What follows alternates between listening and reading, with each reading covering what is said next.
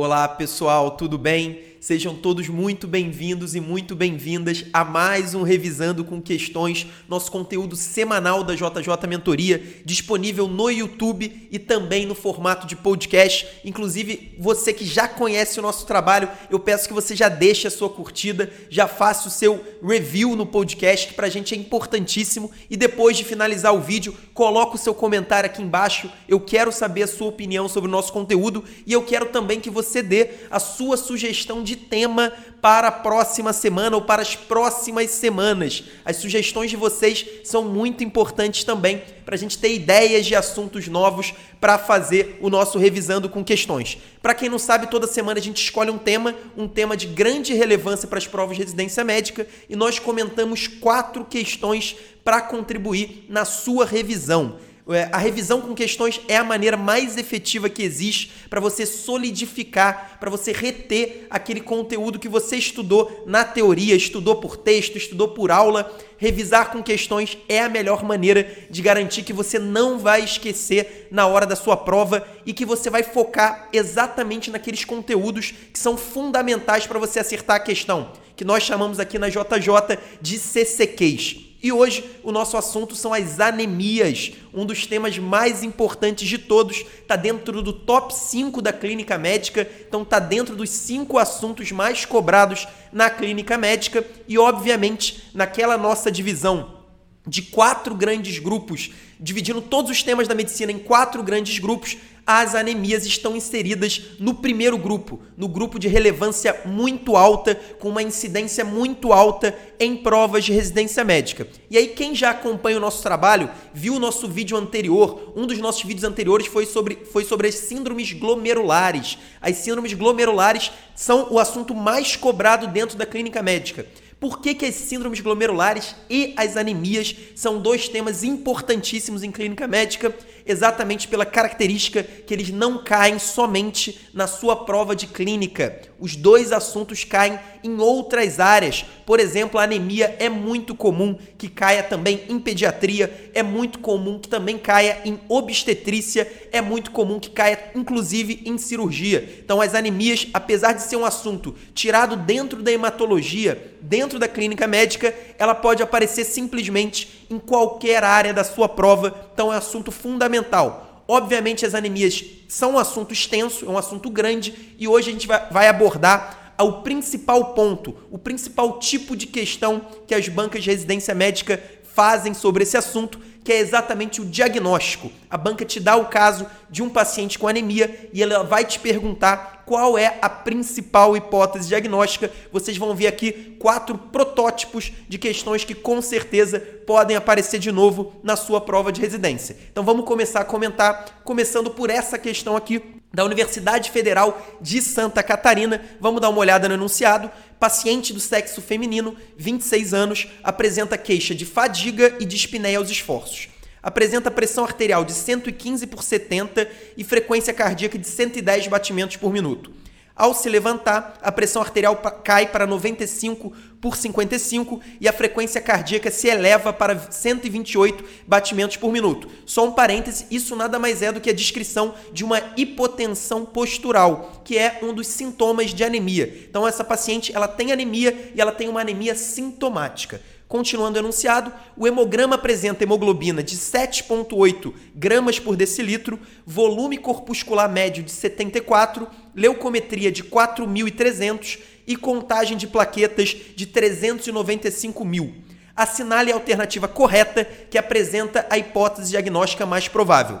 Letra A, anemia ferropriva. Letra B, anemia hemolítica. Letra C, anemia aplásica. Letra D, anemia falciforme. Ou letra E, anemia perniciosa. Então, esse é o tipo de questão que vai ser o tipo mais comum que cai, vai cair na sua prova de residência médica sobre anemia. A banca vai te dar um quadro, um quadro clínico, vai te dar os resultados laboratoriais, especialmente o hemograma, e ela vai perguntar para você qual é a principal hipótese diagnóstica vocês vão ver que essa questão não é uma questão difícil, mas eu, eu trouxe essa questão para cá porque eu quero que você memorize o protocolo para o diagnóstico de anemia em prova de residência médica. Basicamente, existem três passos que você tem que seguir. O primeiro passo, você vai prestar atenção no quadro clínico da paciente ou do paciente. Então você vai prestar atenção em tudo que a banca falar sobre o quadro clínico atual do paciente e também sobre o histórico desse paciente. Por quê? Porque muitas vezes no quadro clínico, na história pessoal do doente, a gente já vai ter uma dica clara de diagnóstico de anemia. Então, por exemplo, imagina um paciente com uma insuficiência renal crônica em estágio avançado. Esse paciente com insuficiência renal crônica em estágio avançado, muito provavelmente, se ele tiver anemia, essa anemia é a anemia da doença renal. Então, isso pode acontecer de diversas formas na sua prova de residência. Às vezes, por exemplo, tem a descrição de uma mulher com um quadro de fluxo menstrual aumentado há muito tempo. Então, provavelmente, se ela tiver uma anemia, vai ser uma anemia ferropriva pela perda sanguínea crônica. Ela tem uma perda sanguínea aumentada e isso acaba gerando uma uma redução dos estoques corporais de ferro, levando a uma anemia ferropriva. Então, isso é muito importante. Antes de olhar para qualquer dado do hemograma, para qualquer outro ponto, você precisa olhar para o quadro clínico, para a história que a banca está te falando. Vocês vão ver isso muito claramente em algumas questões de, dessas quatro que a gente trouxe. Inclusive, esse protocolo a gente vai usar nas quatro questões e muitas vezes o quadro clínico é essencial para a gente chegar ao diagnóstico. Se você prestar atenção nessa aqui da Universidade Federal de, da Santa Catarina, da UFSC, vocês vão ver que nós não temos, nesse caso, uma indicação clara no quadro clínico. A única descrição é essa hipotensão postural. A hipotensão postural pode complicar qualquer tipo de anemia. Então, assim, por enquanto, nesse primeiro passo, a gente não conseguiu identificar a causa mais provável. E aí a gente passa exatamente para o segundo passo, que é quando a gente vai olhar para os resultados laboratoriais do paciente. Obviamente, o primeiro ponto é olhar para o hemograma, a gente vai olhar a hemoglobina. Para quem não sabe, a gente precisa memorizar alguns valores de referência. Então, a hemoglobina normal na mulher é aproximadamente 12 a 16, no homem é, no homem é aproximadamente 13 a 18, 13 a 19. Então, o primeiro ponto é decorar os valores de referência de hemoglobina que vão te dizer a gravidade da anemia, porque isso é muito importante. Às vezes, uma anemia muito grave tem outras hipóteses diagnósticas, hipóteses diagnósticas bem diferentes de uma anemia leve. Então, esse é o primeiro ponto. Segundo ponto, reticulócitos. A contagem de reticulócitos é um grande divisor de água nas nossas hipóteses diagnósticas de anemia. Se a gente tem reticulócitos aumentados, e aí o que, que significa reticulócitos aumentados? Significam mais do que 100 mil por milímetro cúbico ou mais do que 2% no hemograma. Nesse caso, vocês estão vendo que nós não temos essa informação do número de reticulócitos. Mas por que, que os reticulócitos são importantes? Porque eles dividem as anemias em anemia hiperproliferativa e anemia hipoproliferativa. Anemia hiperproliferativa é quando a causa da anemia não está dentro da medula óssea. Significa que a gente está perdendo as hemácias após a produção. O problema não está na produção. Então, por exemplo, a hemólise, o paciente que está produzindo normalmente hemácias e ele está perdendo lá nos vasos sanguíneos ou então no baço, ele está perdendo hemácia em outro lugar que não seja na produção. Qual que é a resposta normal da medula óssea num caso como esse? É exatamente aumentar a produção de glóbulos vermelhos, tentando compensar essa perda de hemácias que está acontecendo em outro sistema. Então, as anemias hiperproliferativas são basicamente as anemias hemolíticas e todo tipo de anemia que não envolve a produção de hemácias. E, obviamente, por outro lado, as anemias hipoproliferativas é quando a gente tem um problema na medula óssea. E aí o problema pode ser específico da medula óssea. Imagina, por exemplo, um paciente com leucemia. O paciente tem uma doença na medula óssea e por isso ele não está conseguindo produzir hemácias como deveria. Ou pode ser, o que é muito mais comum, um problema de substrato. A gente sabe que para a medula produzir hemácias, a medula precisa de algumas substâncias. Por exemplo, o ferro. O ferro é fundamental, por exemplo, a vitamina B12, o ácido fólico, todos são substratos fundamentais dentro de algum processo para a medula óssea produzir hemácias. Então, quando nós temos algum problema desse tipo, ou um problema específico na medula óssea, ou um problema de falta de algum substrato, por exemplo, a, na insuficiência renal crônica nós não temos é, a quantidade suficiente de eritropoetina. A gente sabe que a eritropoetina é uma substância produzida pelos rins que estimula a produção de hemácias. Então, um paciente com insuficiência renal crônica avançada, ele não tem quanto deveria de eritropoetina, e isso gera um, um problema na produção de hemácia. Por isso, é mais um exemplo de anemia hipoproliferativa. Nesse caso, nós não temos a contagem de reticulócitos, então a gente vai passar por talvez o ponto mais importante nesse, nesse segundo passo, que é a avaliação laboratorial, que é exatamente o volume corpuscular médio, que é conhecido pela sigla de VCM. O que é o volume corpuscular médio? É basicamente o tamanho médio das hemácias. Isso é uma contagem que é feita de forma automática no hemograma, é feita uma média. O número de hemácias, o tamanho, e é visto qual que é o tamanho médio da hemácia. O normal é de 80 a 100. Esse é mais um valor de referência que você precisa memorizar. E por que, que isso é tão importante? Porque dentro das causas, especialmente das causas hipoproliferativas de anemia, existem dois grandes grupos, que são as anemias com VCM baixo, chamadas de anemias microcíticas, e as anemias com VCM alto, chamado de anemias macrocíticas ou até megaloblásticas. Nesse caso, a gente tem um VCM de 74, abaixo de 80, e aí a nossa principal hipótese diagnóstica, anemia proliferativa, com VCM baixo, levemente baixo, como nesse caso, a principal hipótese diagnóstica, sem dúvida nenhuma, é a anemia ferropriva. Se o VCM tivesse alto, imagina um VCM de 105, 110, sem dúvida, uma das nossas principais hipóteses diagnósticas seria anemia por deficiência de vitamina B12 ou a anemia por deficiência de ácido fólico. Claro que existem outras causas, por exemplo, anemia do alcoolismo, da doença hepática também são anemias com VCM aumentado, mas esses dois grandes grupos com certeza vão ser os mais comuns na sua prova de residência.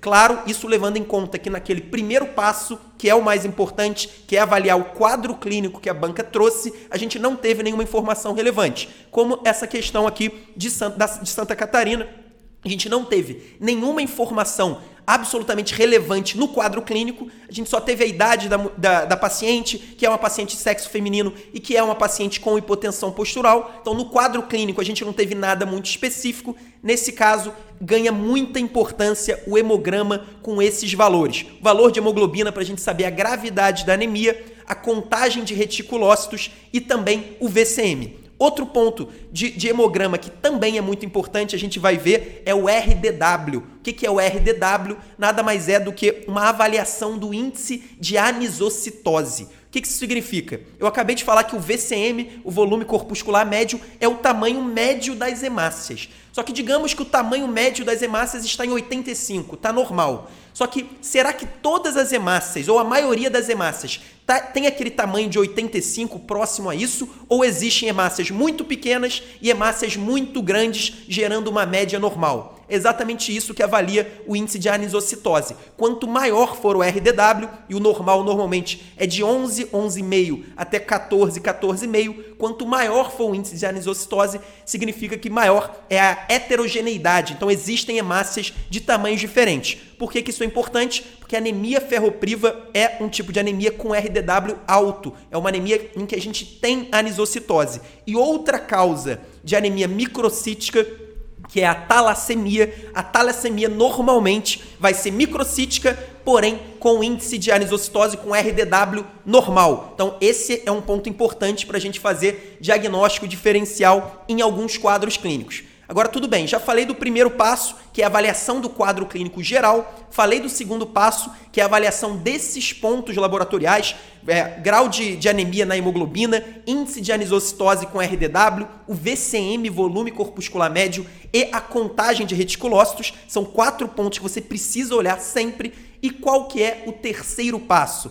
O terceiro passo é exatamente a epidemiologia existem questões que não vão te dar dicas nem de quadro clínico e quando você olhar lá para os resultados dos exames laboratoriais, ainda assim você vai ficar na dúvida. Será que é anemia ferropriva? Será que é talassemia? Será que é anemia sideroblástica? Você pode ficar na dúvida. Nesse caso entra a epidemiologia e aí na epidemiologia o principal tipo de anemia, sem dúvida nenhuma, é a anemia ferropriva. Isso vale para praticamente qualquer circunstância, exceto pacientes internados e pacientes com doenças graves, doenças crônicas graves, que aí sim vai entrar a anemia da doença crônica. Mas normalmente, se acabar no terceiro passo, na epidemiologia, a sua hipótese diagnóstica vai ser anemia ferropriva. Então, usando os três passos para a gente acertar essa questão.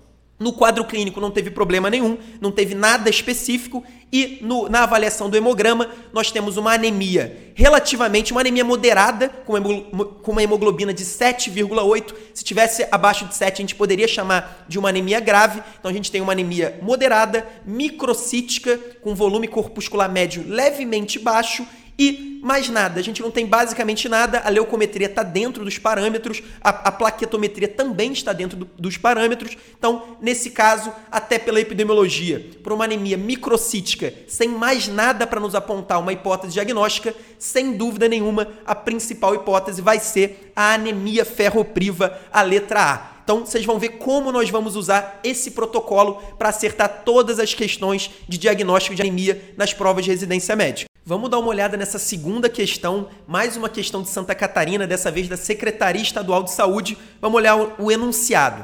Paciente de 5 anos de idade, há 48 horas iniciou o tratamento de infecção urinária com nitrofurantoína em dose adequada e ele chega à emergência com relato de palidez e prostração. Nos exames iniciais é feito o diagnóstico de anemia hemolítica. Dentre as alternativas abaixo, assinale a que contém a causa mais provável para a anemia do paciente. Letra A, anemia hemolítica autolimitada. Letra B, deficiência de ferro. Letra C, deficiência de glicose 6-fosfato desidrogenase, a famosa deficiência de G6PD.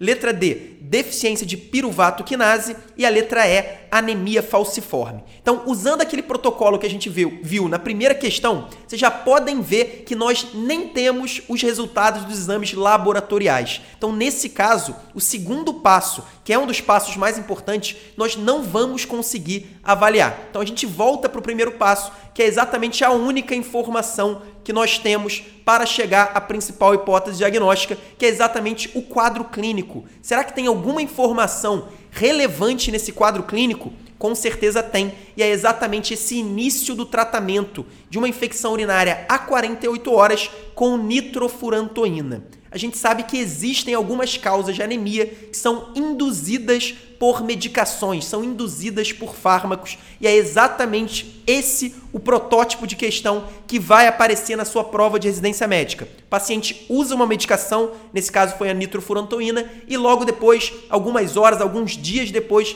ele começa a ter uma anemia, e aí normalmente vai ser uma anemia hemolítica, como a banca já nos deu essa informação. Então, quais são os tipos de anemia que são induzidas por drogas. Existem alguns tipos, anemia sideroblástica é um tipo possível também, principalmente se for induzida pelo álcool, pelo uso de etanol, mas as duas principais causas, as causas que você vai ficar de olho na sua prova, são, são exatamente anemia hemolítica autoimune. Então, o que é anemia hemolítica autoimune? O paciente desenvolve anticorpos contra as suas próprias hemácias. Esse, essa indução, essa produção de anticorpos contra as próprias hemácias, ela pode ser idiopática ou ela pode ser secundária a alguns fatores. Ela pode ser secundária a diversas doenças, por exemplo, câncer de ovário, por exemplo, HIV, tuberculose, são todas doenças que podem gerar uma indução de anemia hemolítica autoimune. Mas ela também pode ser induzida pela ingestão de remédios, a ingestão de fármacos. E aí, quais são os principais fármacos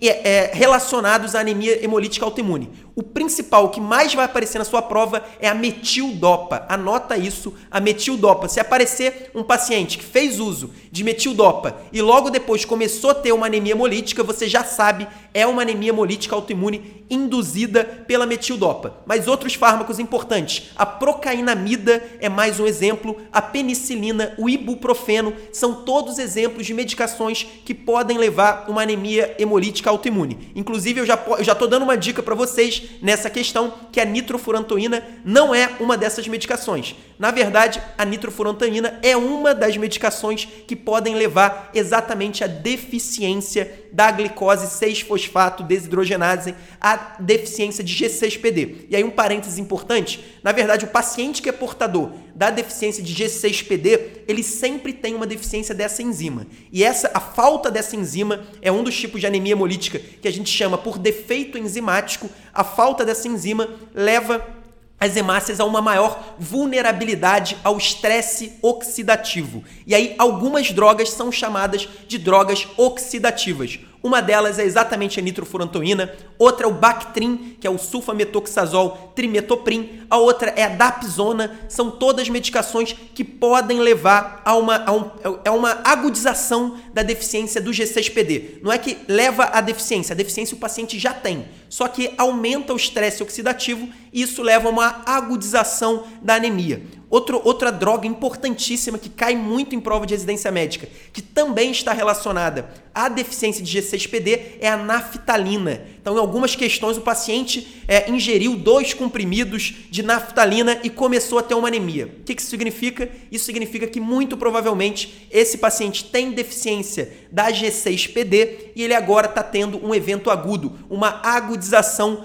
pelo estresse oxidativo das hemácias. Então, esse é o tipo de questão que você só vai acertar se você tiver memorizado as principais drogas. E anota isso: metildopa, metildopa, procainamida, penicilina e ibuprofeno estão relacionados à anemia hemolítica autoimune e a, a nitrofurantoína, Bactrim e principalmente a naftalina estão relacionados à deficiência de G6PD. Se você memorizar isso, esse tipo de questão vai ser o tipo de questão mais fácil sobre anemia. E a melhor notícia, a maioria das pessoas não memorizou esses medicamentos. Então a pessoa vai ficar na dúvida, vai acabar chutando, vai chutar ali aquela letra A, anemia hemolítica autolimitada, ou então vai chutar a letra D, deficiência de piruvato quinase, que também é uma deficiência enzimática, mas não tem nada a ver com o uso de drogas e é um, e é um tipo de doença bem mais incomum tanto na prática quanto nas provas de residência médica. Então, esse é o protótipo da questão sobre a deficiência de G6PD.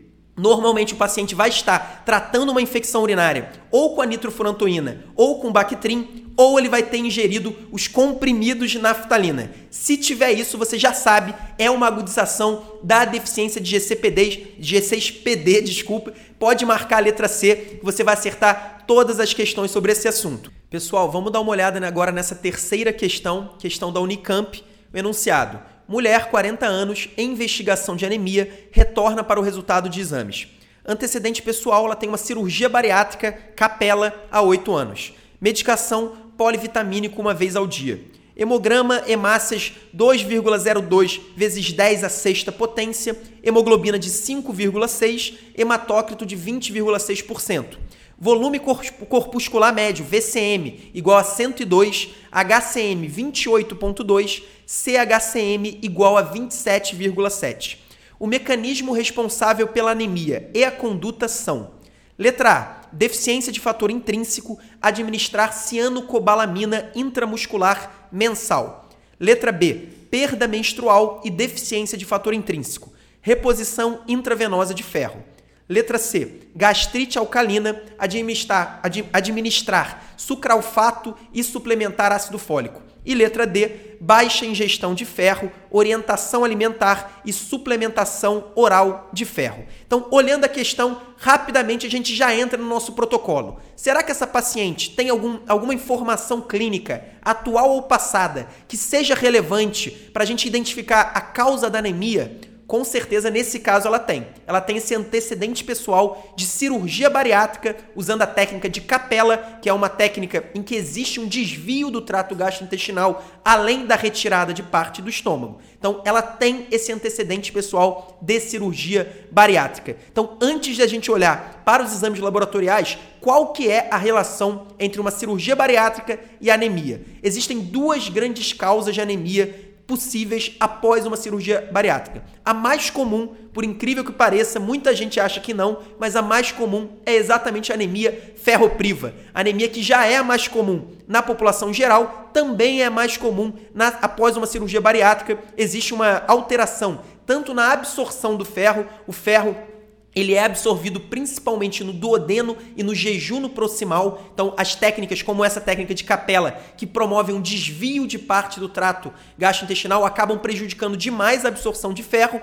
e também, claro, existe uma diminuição da ingesta de alimentos que contêm ferro é, no paciente que fez a cirurgia bariátrica. Então, por esses motivos, a anemia ferropriva é a mais comum após uma anemia, a, após uma cirurgia bariátrica. Porém, existe uma segunda causa que pode até não ser a mais comum na prática, mas nas provas de residência médica, a minha impressão é que é a mais cobrada, que é exatamente a deficiência de B12. A gente sabe que a vitamina B12 ela tem um, um, jeito diferente de absorver. Ela é absorvida principalmente no intestino delgado, mas para que ocorra essa absorção, ela precisa necessariamente ter passado pelo estômago num ambiente ácido. Então, a acidez estomacal é necessária para a absorção ideal da vitamina B12 e, principalmente, ela precisa ter se ligado ao fator intrínseco produzido pelas células parietais do estômago. Então, existem as células parietais no estômago. Uma das moléculas que elas produzem é, é exatamente o fator intrínseco que se liga à vitamina B12 e essa ligação é fundamental para que a vitamina tenha sua absorção no intestino delgado. E aí, obviamente, o paciente que faz uma cirurgia bariátrica, ele tira parte do estômago e isso reduz o, a, a produção, a disponibilidade tanto do fator intrínseco como também do ácido clorídrico. Então, o paciente após uma cirurgia bariátrica, ele pode ter tanto deficiência de ferro quanto deficiência de B12. E aí um detalhe interessante, a banca da Unicamp colocou ali que a paciente está fazendo uso do polivitamínico uma, uma vez ao dia. Será que esse polivitamínico não inclui lá a vitamina B12? Com certeza deve incluir. Só que quando o problema está na absorção e não na ingestão, nesse caso não adianta nada a ingestão via oral. Então, por isso, nesse caso a gente tem que diferenciar a anemia ferropriva da anemia por deficiência de B12. Como nós vamos fazer isso? Passando exatamente para o segundo passo. O segundo passo do nosso protocolo é olhar o hemograma, olhar os resultados dos exames laboratoriais.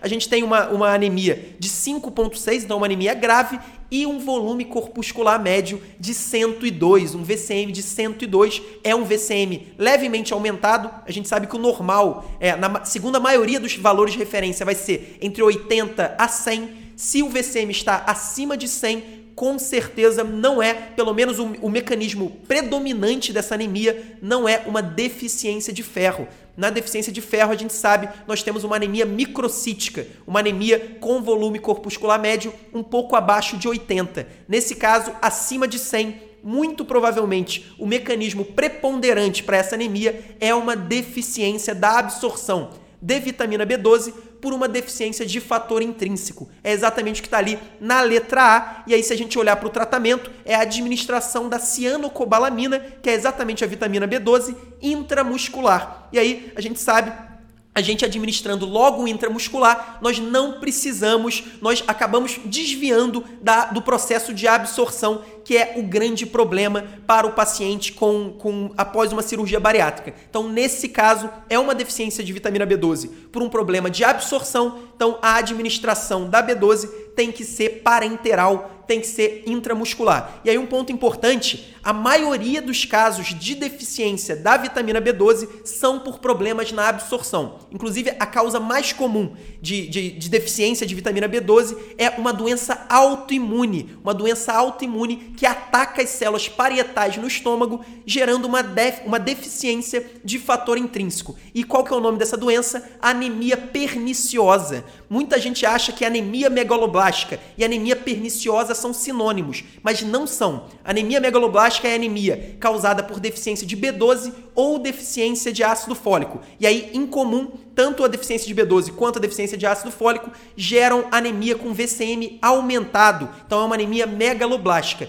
E uma das causas de anemia megaloblástica é exatamente a anemia perniciosa. A anemia perniciosa, na verdade, é causada por uma autoimunidade pelo ataque das células parietais. Mas existem outras diversas causas para anemia megaloblásticas. Nesse caso, uma das causas principais e que cada vez mais estão aparecendo nas provas de residência médica são exatamente as cirurgias bariátricas. As cirurgias bariátricas levam a uma deficiência de fator intrínseco, um, um problema na absorção e uma anemia com VCM aumentado. Uma ótima questão para a gente reforçar o nosso protocolo e pegar mais um protótipo de diagnóstico de anemia, nesse caso, uma anemia megaloblástica associada a um pós-operatório de cirurgia bariátrica. Para finalizar, pessoal, essa questão da UFRJ com um enunciado um pouquinho mais longo, mas vamos dar uma olhada.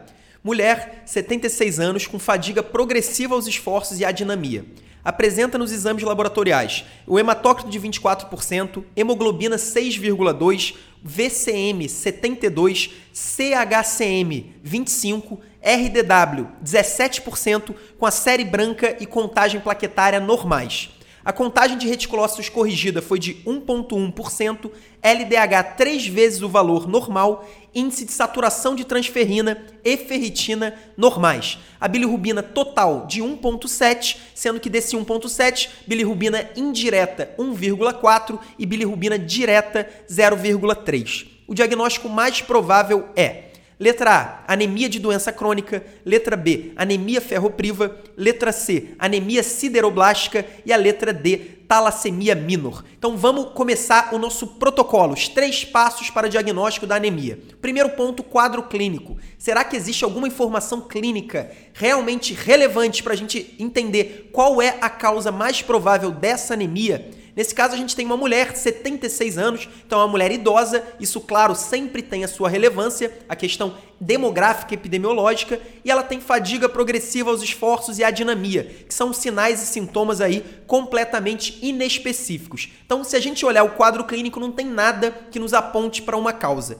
Nesse caso, a gente vai precisar passar para o passo seguinte, para o segundo passo da investigação da, da, anemia, que é exatamente a avaliação dos resultados de exames laboratoriais. Então, a gente tem uma anemia, a hemoglobina de apenas 6,2, então é considerada assim uma anemia grave, e um volume corpuscular médio VCM de 72. Sempre que a gente encontrar uma anemia associada a um VCM baixo, especialmente se esse VCM estiver entre 70 e 80, sem dúvida a nossa principal hipótese diagnóstica é a anemia ferropriva. Só que vamos continuar um pouquinho para a gente dar uma olhada. Primeiro, a gente tem uma contagem de reticulócitos corrigida de 1,1, é uma contagem normal, abaixo de 2% é considerado normal, e um LDH três vezes o valor normal. O LDH é um marcador de hemólise. Normalmente, ele quando ele estiver aumentado, é um sinal de anemia hemolítica. Então, isso já, já nos coloca uma pulga atrás da orelha.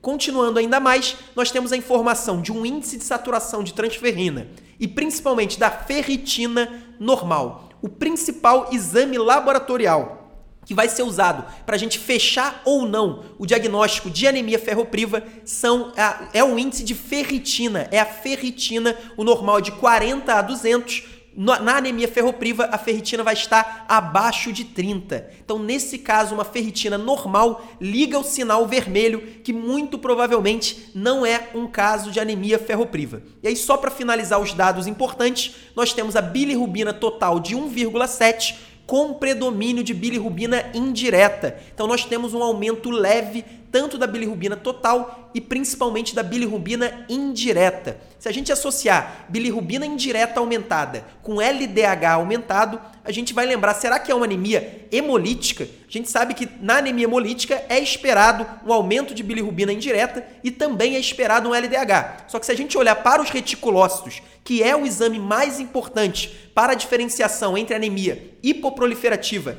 e hiperproliferativa, e aí lembrando, as anemias hiperproliferativas são basicamente as anemias hemolíticas, é o exame mais importante a contagem de reticulócitos. Então, uma contagem de reticulócitos normal nos coloca uma dúvida. Qual que é esse, esse diagnóstico? Então, anota isso aí. Sempre que tiver uma anemia que parece ferropriva, só que com ferritina normal ou ferritina aumentada e principalmente sinais leves de hemólise, esse é o quadro clínico típico da anemia sideroblástica Anemia sideroblástica é um tipo de anemia que muita gente desconhece. A maioria das questões erra esse tipo de questão porque simplesmente ignora a existência da anemia sideroblástica. Laboratorialmente, a característica da anemia sideroblástica é que ela é uma anemia que pode variar o grau de gravidade do caso, né? Nesse caso é uma anemia grave. Normalmente ela vai ter um VCM baixo ou normal. Então, se ela tiver um VCM baixo com certeza a banca vai tentar te confundir com uma anemia ferropriva e ela também tem essa característica dos sinais leves de hemólise. Por que, que isso acontece? O que, que é anemia sideroblástica? Na anemia sideroblástica existe uma falha na síntese de uma molécula da hemoglobina chamada M. Essa molécula é fundamental para a gente ter uma, uma hemoglobina estável, uma hemoglobina fisiológica, e quando existe essa falha da anemia sideroblástica, acaba acontecendo uma hemólise dentro da medula óssea. Então, ao contrário do que a gente acontece, por exemplo, com a anemia hemolítica autoimune, que a hemácia produzida normalmente é jogada para a corrente sanguínea normalmente e só depois a gente vai ter hemólise, no caso da anemia sideroblástica, existe uma hemólise dentro da medula óssea. E aí, laboratorialmente, é exatamente isso que acontece. Existem sinais leves de hemólise então, não é uma hemólise propriamente dita, mas existe uma perda de hemácias já formadas dentro da medula óssea. E como que a gente fecha o diagnóstico de anemia, de anemia sideroblástica? Para a gente fechar realmente o diagnóstico, a gente precisaria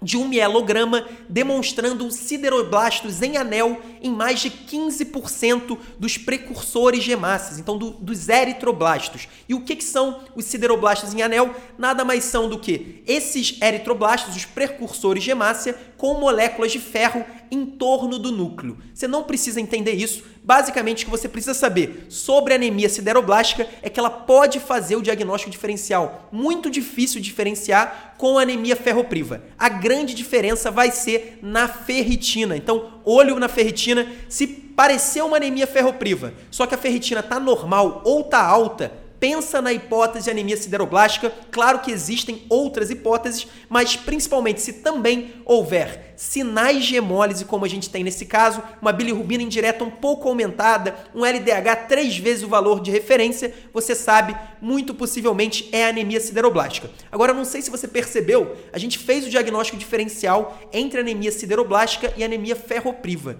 Só que, em alguns momentos, você também pode confundir anemia sideroblástica com a talassemia. Por quê? Porque a talassemia também é uma anemia que pode ser microcítica, ela é caracteristicamente microcítica e como uma talassemia é uma anemia hemolítica. Então a gente pode ter uma anemia com VCM baixo e também sinais de hemólise. Como nós vamos diferenciar, por exemplo, nesse caso, a letra C, anemia sideroblástica, da letra D, a talassemia minor? Primeiro ponto, a talassemia minor nada mais é do que um traço talassêmico. Então, o paciente normalmente vai ter uma anemia leve, uma anemia aí com hemoglobina entre 9, 11, 12. Então, dificilmente vai ter uma anemia tão grave como essa. E o outro ponto que a gente ainda não tinha visto em nenhuma questão, e dessa vez foi muito importante, é o RDW, o índice de anisocitose. Nesse caso, a gente tem um RDW de 17%, um RDW aumentado, o que é típico ou pelo menos é muito mais comum na anemia sideroblástica do que na talassemia. A talassemia classicamente vai ser uma anemia com VCM baixo e normalmente o VCM é bem baixo, é ali na casa dos 60, ao contrário da anemia, ferropri, da, da anemia ferropriva e da anemia sideroblástica, que o VCM vai ficar na casa dos 70. Então a gente vai ter um VCM baixo associado a um índice de anisocitose, a um RDW normal. Então nesse caso, é, RDW de 17%, anemia grave com um volume corpuscular médio de 72 e, por fim, sinais leves de hemólise, sem dúvida nenhuma, a principal hipótese diagnóstica é a anemia sideroblástica. Não se esqueça desse tipo de anemia, porque muitas vezes quando as bancas estão procurando um assunto para fazer uma questão mais difícil, então a banca quer fazer uma questão de anemia, só que ela quer fazer uma questão mais difícil. Ela não quer uma questão óbvia, anemia megaloblástica, anemia ferropriva, assuntos já batidos. Qual que é uma das opções que a banca tem? Exatamente cobrar tipos de anemia menos estudados e um deles, um dos principais, se não o principal tipo de anemia que os concorrentes, que os candidatos mais ignoram de uma maneira geral, é a anemia sideroblástica, que tem exatamente esse quadro laboratorial. E lembrando, eu até, se eu não me engano, eu falei lá na primeira questão, mas a anemia sideroblástica ela pode ser idiopática ou também ela pode ser induzida, ela pode ser secundária e aí o principal principal gatilho para anemia sideroblástica que vai aparecer em prova de residência médica é o uso de etanol. O consumo de álcool pode induzir a um quadro como esse. Bom, pessoal, essas foram as quatro questões de hoje. São realmente quatro protótipos de quadros clínicos de anemia. Eu espero que você tenha realmente sedimentado esse protocolo, olhar sempre o quadro clínico, O quadro clínico muitas vezes vai nos dar o diagnóstico, vai, vai nos dar a pista fundamental para a gente chegar na principal hipótese diagnóstica e, obviamente, também dominar os valores de referência. Isso é muito importante, os principais valores de referência. Do, do, hemograma, contagem de hemoglobina, RDW, contagem de reticulócitos, volume corpuscular médio são nossas obrigações dominar. Se você não decorar isso, se a sua prova não te der o valor de referência, você vai acabar errando uma questão que a maioria vai acertar. Um abraço e eu vejo você na próxima semana.